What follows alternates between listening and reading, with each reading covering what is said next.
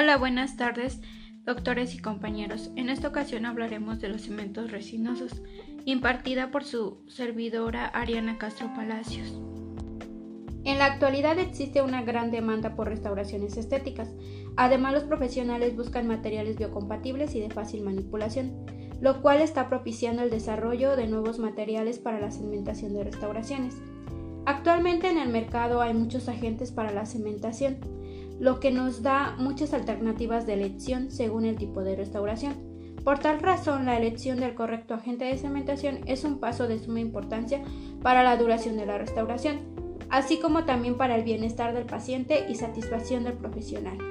Es importante que el profesional conozca las nuevas opciones de agentes de cementación que se presentan y sus propiedades, para poder realizar una adecuada elección según el caso por lo cual están los cementos de resina, que son similares a las resinas de obturación. Van a poseer una matriz orgánica e inorgánica, integradas por el silano como agente de unión. Van a poseer menor cantidad de relleno inorgánico, bajo peso molecular y menor tamaño. Son menos viscosos, menos resistentes y tienen mayor susceptibilidad al desgaste. Mayor cantidad de componente orgánico que facilita su manipulación. Su composición química es de líquido y polvo. El líquido va a contener dimetacrilato aquílico, aminas, EMA y 4-meta. Estas van a favorecer la unión con la dentina. El polvo va a contener porosilicato de vidrio, partículas de cerámica y peróxido de benzoico. Sus propiedades son 1. Baja viscosidad. Esto va a permitir mejor manipulación y asentamiento de la restauración. Menor espesor de la capa. 2. Insubilidad en el medio oral. 3. Fraguado inhibido por el oxígeno. 4. Espesor variable dependiendo del fabricante. Y 5. Resistentes a la fractura. Los cementos resinosos se pueden clasificar de acuerdo a varios criterios, entre los que se destacan A. Por el tamaño de sus partículas. B. Por su forma de activación. C por su adhesividad. A por el tamaño de sus partículas se clasifican en microparticulados, que van a ser sus partículas inorgánicas de relleno presentan un tamaño promedio de 0.4 micras y su porcentaje de aproximadamente 50% en volumen, y en microhíbridos, que van a constituir la mayoría de los cementos resinosos que se encuentran en el mercado odontológico. El tamaño promedio de sus partículas inorgánicas de relleno es de alrededor de 0.4 micras a 15 micras, las cuales están incorporadas en un porcentaje de aproximadamente 60 a 80% en volumen. B. Por su forma de activación. Los cementos resinosos pueden ser activados químicamente, fotoactivados e inclusive presentar doble activación, es decir, activación dual. 1.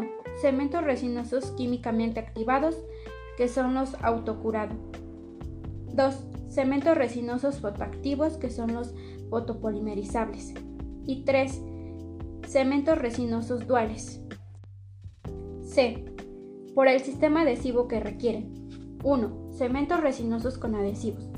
Para unirse a la superficie del diente, muchos cementos resinosos requieren que se les aplique un sistema adhesivo que se puede ser de acondicionado ácido o de autoacondicionador.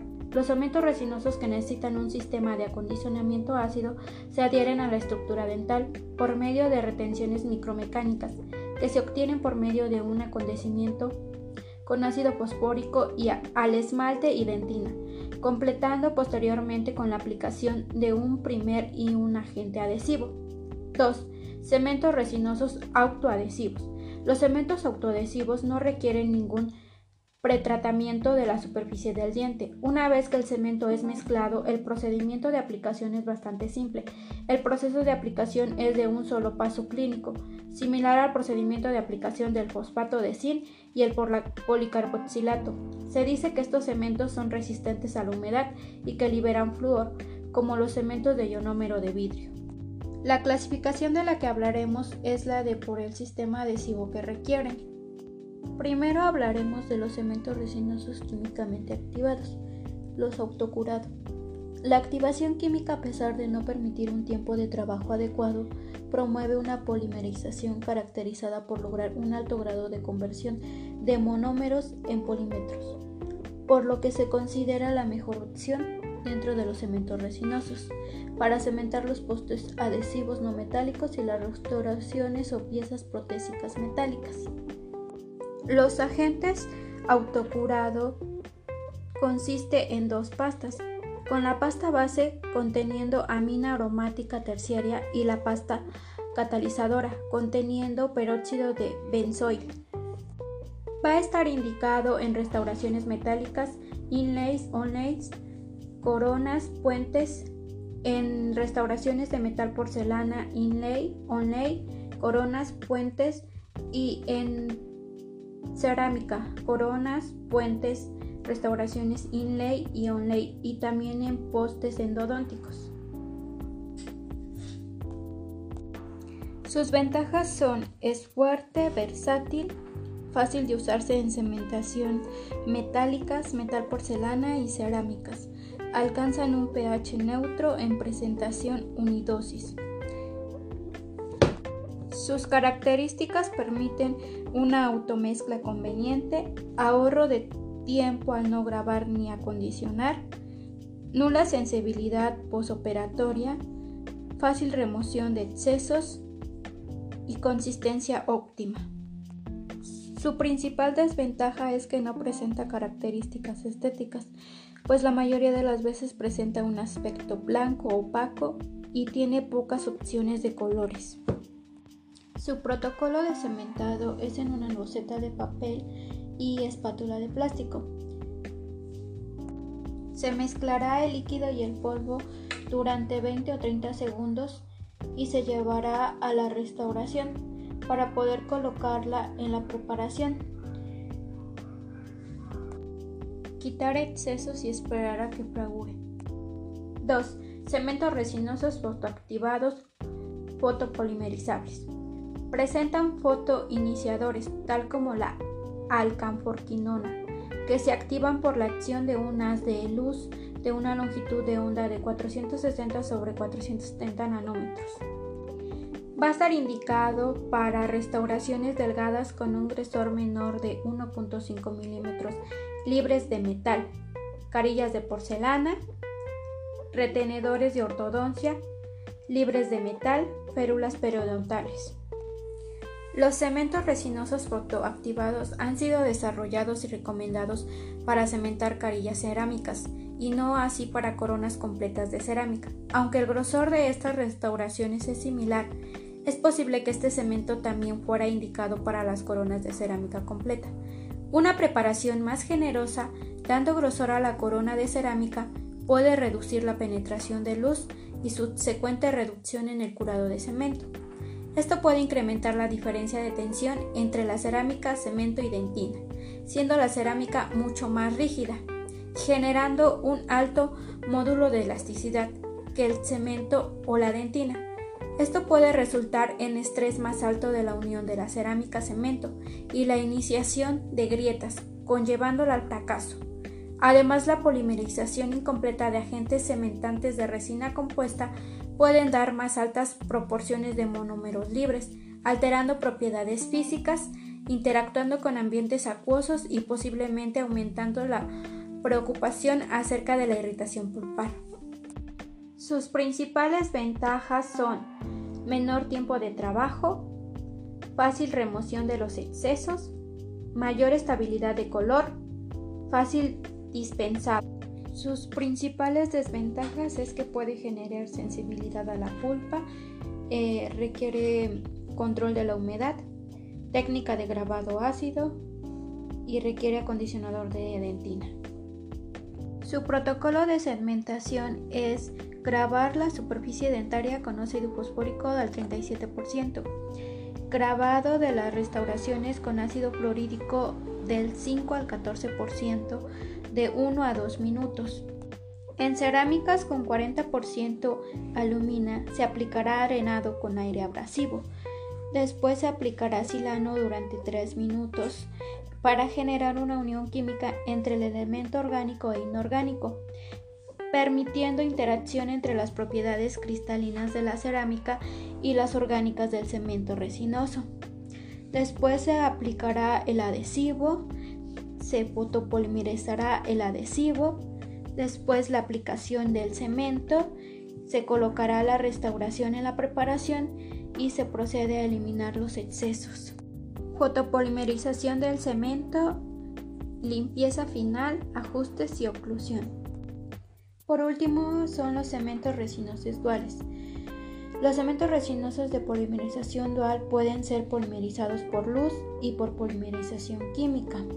Poseen dos sistemas de pastas, con la pasta base conteniendo usualmente camporoquinona, amina alifática y amina aromática terciaria, y la pasta catalizadora conteniendo peróxido de benzoil.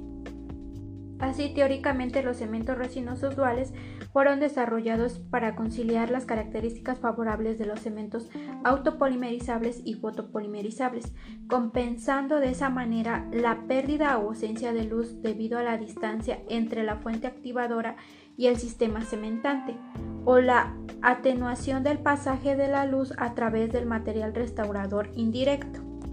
Va a estar indicado en restauraciones metálicas y libres de metal, incrustaciones de porcelana y resinas, inlay y onlay. Cualquier restauración donde el efecto de la luz permita la polimerización del cemento y a su vez pueda curar en la oscuridad, donde la polimerización activada por la luz no sea suficiente para llevar a cabo el proceso debido a la profundidad, opacidad o espesura del material y sea necesario un material que permita un mayor grado de conversión de monómeros a polímeros. Usado en áreas del espesor de la restauración es mayor a 2.5 milímetros o en restauraciones inaccesibles que puedan impedir la penetración de la luz. Sus principales ventajas son estético, fácil manipulación. Sus desventajas son difícil remoción de los excesos, no liberan flúor, elevado costo, sensibilidad pulpar, corto tiempo de trabajo, pocas propiedades viscoelásticas y, que, y técnica sensible. Los cementos resinosos tienen propiedades físico-químicas que son biocompatibilidad. Los agentes cementantes deben ser biocompatibles y no producir principios activos sobre la dentina, ningún proceso inflamatorio irreversible que pueda alterar la pulpa. Adhesividad. Los materiales deben poder unirse química y micromecánicamente a la estructura, garantizando así la longevidad de la restauración. Estética. Mantención a través del tiempo. Resistencia traccional. Deben presentar una alta resistencia a la tracción para que la restauración no se desprenda de la pieza dentaria. Radioopacidad deben presentar opacidad desde el punto de vista radiográfico. Antiocariogénico, poder liberar flúor. Costo aceptable. Como conclusiones tenemos que existe una gran variedad de cementos disponibles. La elección depende de diversos factores, entre ellos el sustrato sobre el cual se va a cementar y el tipo de restauración. Uno de los factores más importantes en el éxito de la segmentación es la elección correcta del cemento para cada caso. Los cementos resinosos poseen algunas ventajas sobre los cementos convencionales.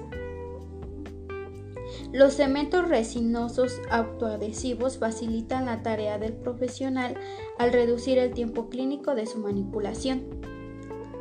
Los cementos autoadhesivos disminuyen algunas fallas en la cementación al poseer una técnica menos susceptible. Es de suma importancia que el clínico tenga conocimiento de las propiedades de cada cemento, así como de la composición de los materiales restauradores y la interacción entre ambos. También podemos concluir que debido a las diferencias en la composición de los cementos resinosos de activación dual, los cuales poseen mayor o menor cantidad de componentes autopolimerizables y por el hecho de esto no estar especificado en sus prospectos de medicamentos, todo cemento resinoso dual debe ser fotoactivado. Por mi parte es todo, doctores y compañeros. Espero y les haya gustado y le hayan entendido. Por su atención, gracias.